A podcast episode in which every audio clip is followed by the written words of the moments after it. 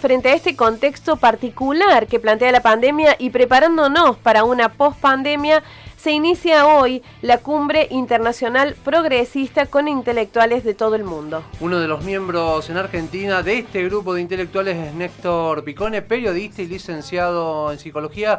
¿Qué tal, Néstor? Muy buenos días. Javier Sismondi y Susana Álvarez los saludan aquí desde Noticias al Toque. ¿Qué tal? ¿Cómo le va? Muy buenos días. Muy buenos días, Néstor. Bienvenido acá a Noticias al Toque. Bueno, esto que decíamos, pensando en un escenario de pospandemia que preocupa y ocupa a otros, ¿cómo se piensa desde la internacional progresista o cómo se viene planteando este escenario y en ese escenario el rol del Estado? Sí, es fundamental. Eh, escuchaba las noticias que ustedes daban recién en el informativo y todos los días es lo mismo en todos los lugares del mundo.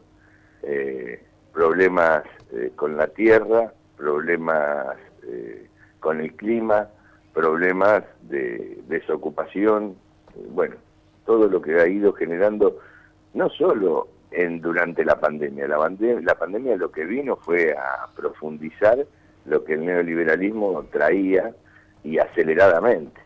Este, ustedes saben, o por lo menos nosotros compartimos desde la Internacional Progresista, una idea que en el mundo se ha concentrado en un puñado de grandes empresas y de fondos de inversión eh, los recursos económicos.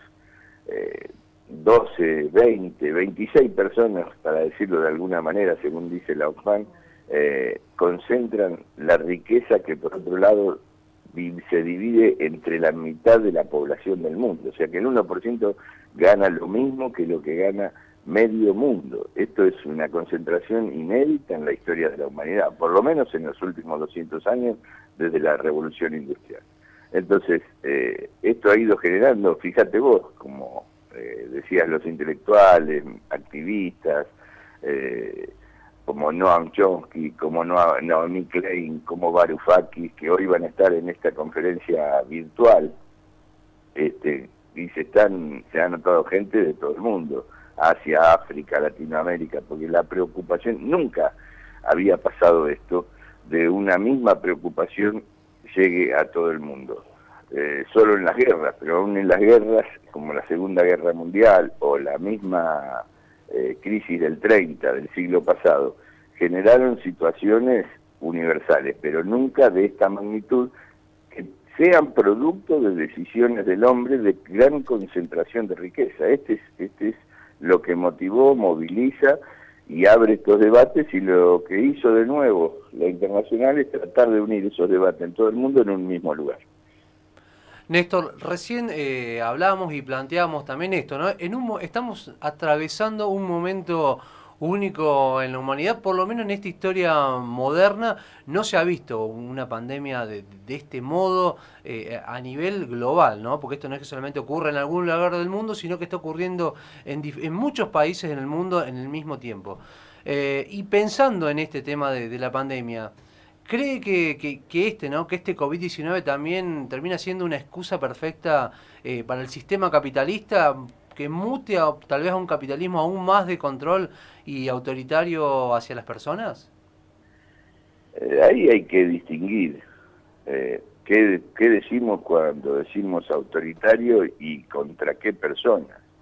Lo que es autoritario de por sí es el sistema de concentración económica esto sí que es autoritario, se impone eh, en algunos lugares invadiendo países, generando caos, como en Medio Oriente, pero ya guerras continuas, permanentes, de ocupación, eh, que han hecho en los últimos años eh, que haya refugiados, inmigrantes de, de Medio Oriente, de Siria, de Turquía, en todo el mundo ustedes saben lo que son las grandes capitales, como Berlín, como París, este, cada dos por tres tenemos noticias este, donde se ve cómo los jóvenes, que ya son la segunda generación de, refugiados o de migrantes, generan, por ser marginados, por ser discriminados, por además no conseguir trabajo, este, generan revueltas.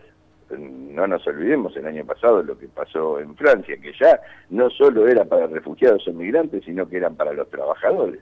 La crisis de Francia del año pasado, no sé si ustedes se acuerdan de los, sí, de los chalecos amarillos, sí.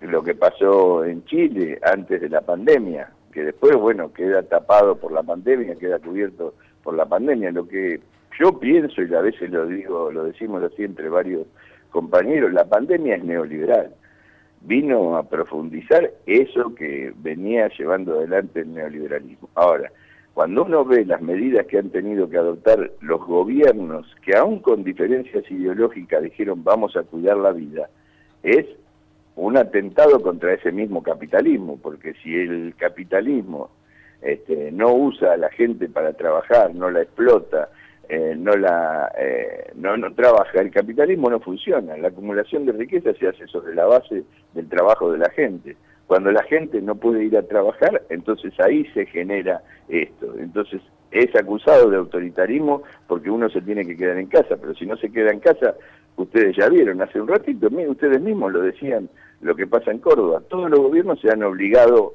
todos los gobiernos sean del, de la ideología que sean tuvieron que ir habilitando y ampliando la, la, cuarentena.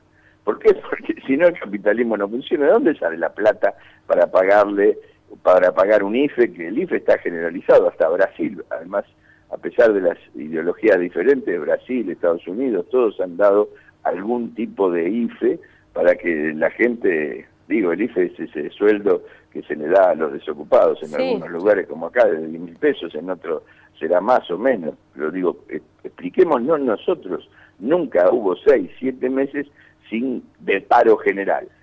Es imposible, el capitalismo no funciona así.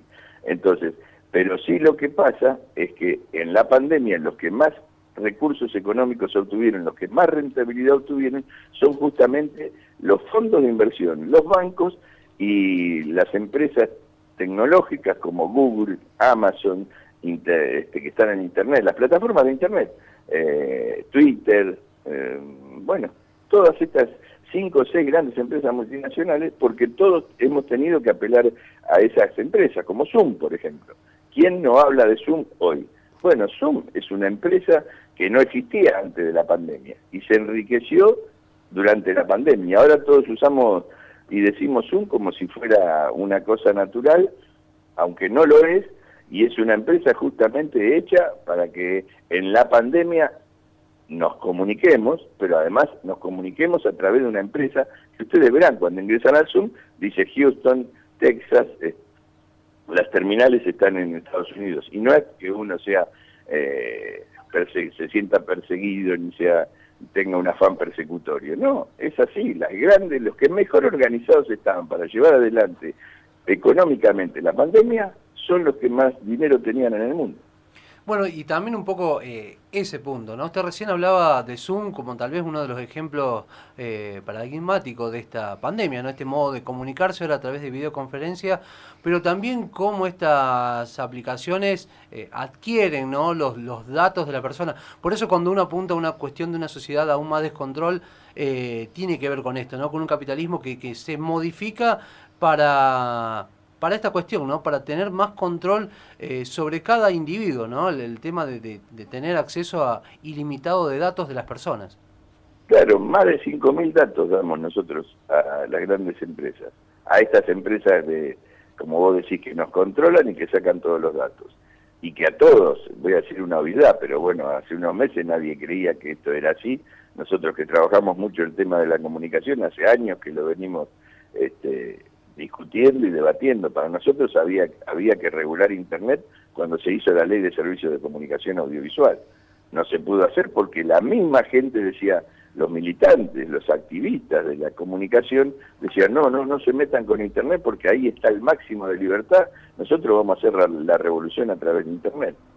Se vio que era al revés, los que estaban haciendo una revolución en contra de la gente eran las propias empresas, que vos ahora podemos estar hablando y decimos varias veces una palabra y dentro de un rato vamos a la computadora o en este mismo celular con el que yo te estoy contestando y empiezan a hacerme promociones para que yo viaje a Río Cuarto. Sí, es impresionante. viaje a Río Cuarto? Sí. sí, sí, es impresionante lo que, que hoy a lo mejor lo vemos en esto, ¿no? Que redunda en publicidades, pero que a lo mejor más adelante puede mutar en otra cosa, digamos. Sí, sí. No, no, es que ya, ya redunda en otra cosa. Ya se demostró como en la campaña de Brasil, el WhatsApp, a ver, Bolsonaro más allá de que, bueno, no vamos a analizar todo porque se le hechizó, la gente pasó de votar al PT y, a, y votó a un Bolsonaro, o sea, se pasó de izquierda a derecha, también con la proscripción de Lula, pero se utilizó en Inglaterra para el Brexit, se utilizó en Estados Unidos, este, lo, ustedes lo saben, eh, Facebook con eh, Cambridge Analytica, lo usó primero eh, Obama y después lo utilizó Donald Trump.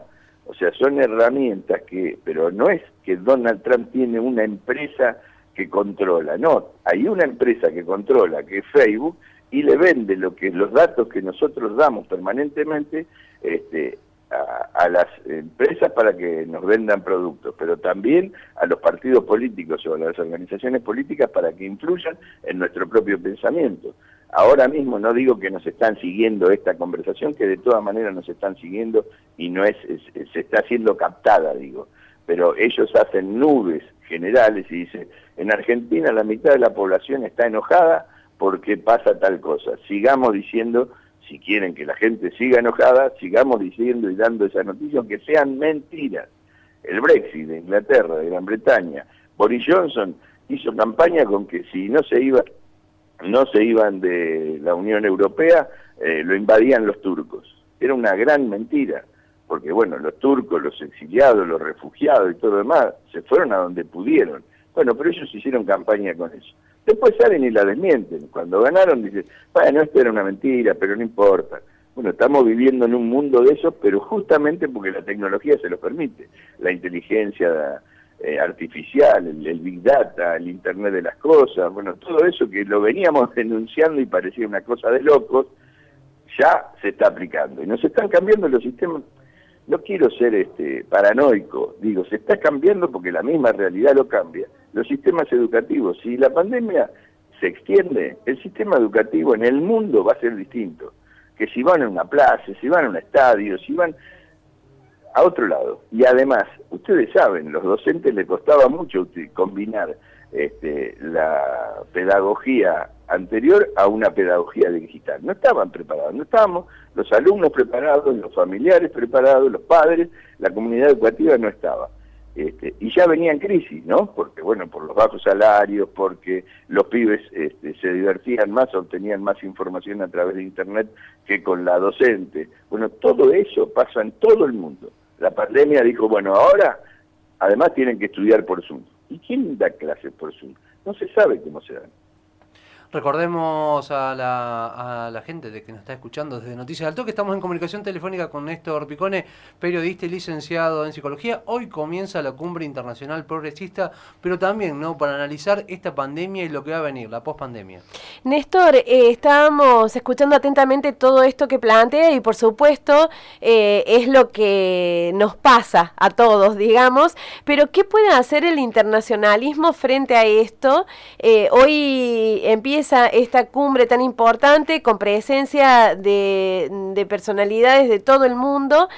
¿Qué puede hacer concretamente para que no nos quedemos en el planteo y eh, podamos ser un poco protagonistas de esto que se viene nuevo? y que no termine volviéndosenos en contra. No sé si me entiende la pregunta. Sí, te entiendo perfectamente y sé de tu demanda eh, y te la agradezco porque es la demanda que todos tenemos.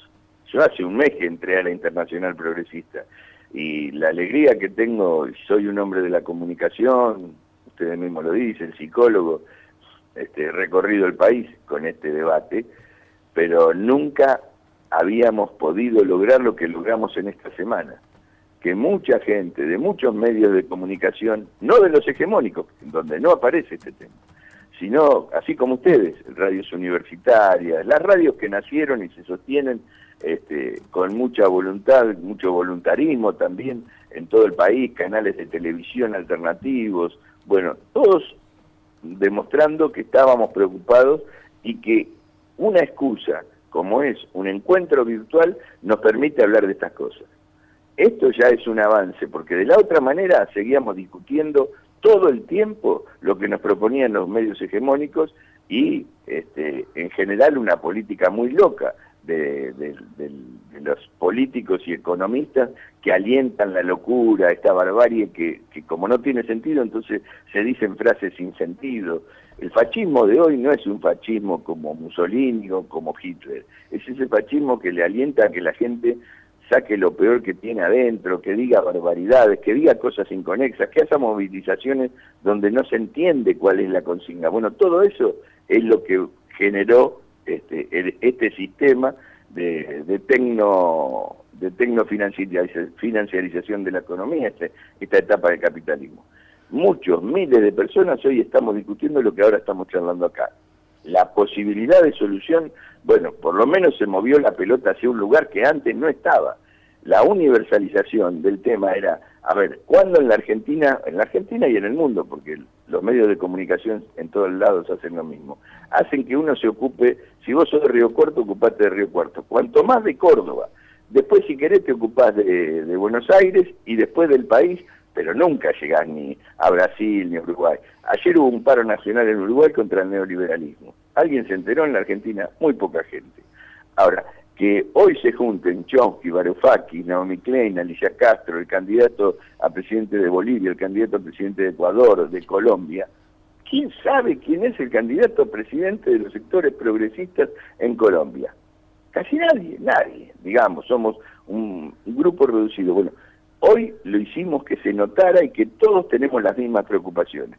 Sobre la base de reconocer que los problemas son comunes, vamos a encontrar otras soluciones. La primera es juntarnos.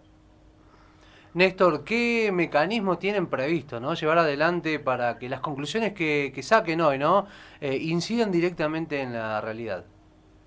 Mira, eh, yo creo que ya se está incidiendo, porque cuando vos pones otra idea en la realidad de las que se están, de las que están en debate, ya estás incidiendo porque mucha gente, todavía no, las grandes masas, empieza a decir, bueno, hay, hay otra cosa no todo es lo mismo, hay otra posibilidad. El día de hoy son las grandes conferencias, este, que se iba a hacer un encuentro en Islandia, pero bueno, la pandemia lo, impidió y entonces se aceleraron los tiempos para que se hiciera de esta manera virtual, que no es una cosa sencilla, porque acá no hay gobiernos que estén detrás de esto.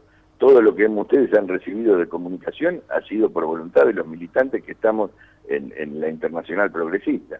Eh, y esto es una cosa ya que a nosotros nos pone muy contentos. El día sábado hay un debate sobre qué acciones se pueden este, impulsar.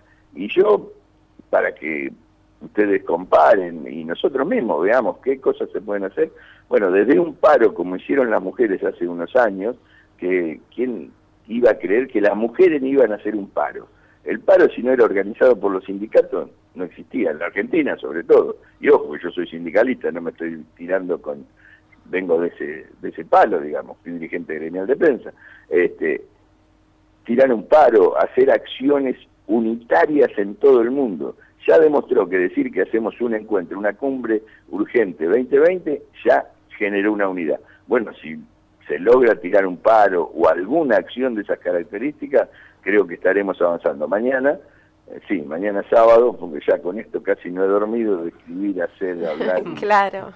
Este, sí, mañana sábado hay una discusión también internacional de todos los actores que están en, en, en Internacional Progresista para ver qué acciones saldrán. Y cuando se junta gente, gente que tiene experiencia, y yo decía, fíjense ustedes para que notemos, antes estas cosas, las internacionales eran del Partido Comunista, del Partido Socialista, hasta de la derecha eh, partidaria. Hoy es de la voluntad de militantes, activistas y de pensadores que dicen, aunque la frase parezca muy fuerte, el mundo está en extinción, estamos en una crisis civilizatoria, todo está en crisis. Es difícil de soportar como ser humano, por la angustia que produce la incertidumbre, decir esto y que caiga bien pero bueno, tenemos que decirlo, aunque no caiga bien, para tomar conciencia de que hay soluciones posibles y que las soluciones posibles salen del debate de ideas democrático, no de la imposición de una empresa o de un líder iluminado que vaya a resolver todo en el mundo.